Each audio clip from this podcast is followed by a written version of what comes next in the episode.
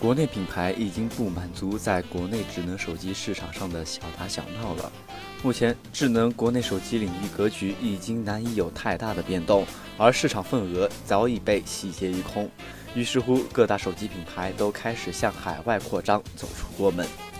印度市场作为新兴智能手机市场之一，其市场规模前景在全球位列前茅。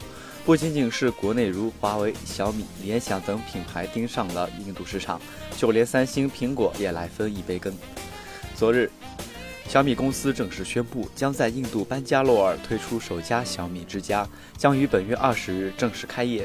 这是首家在印度开设的小米之家，也是首次走出国门的小米之家。小米官方表示称。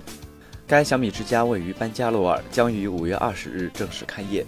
用户可以在店内购买小米众多产品，例如小米手机、小米移动电源、耳机、小米手环等系列生态链产品，并且表示未来计划于印度开设一百家小米之家。要知道，这个数字比国内的还要多。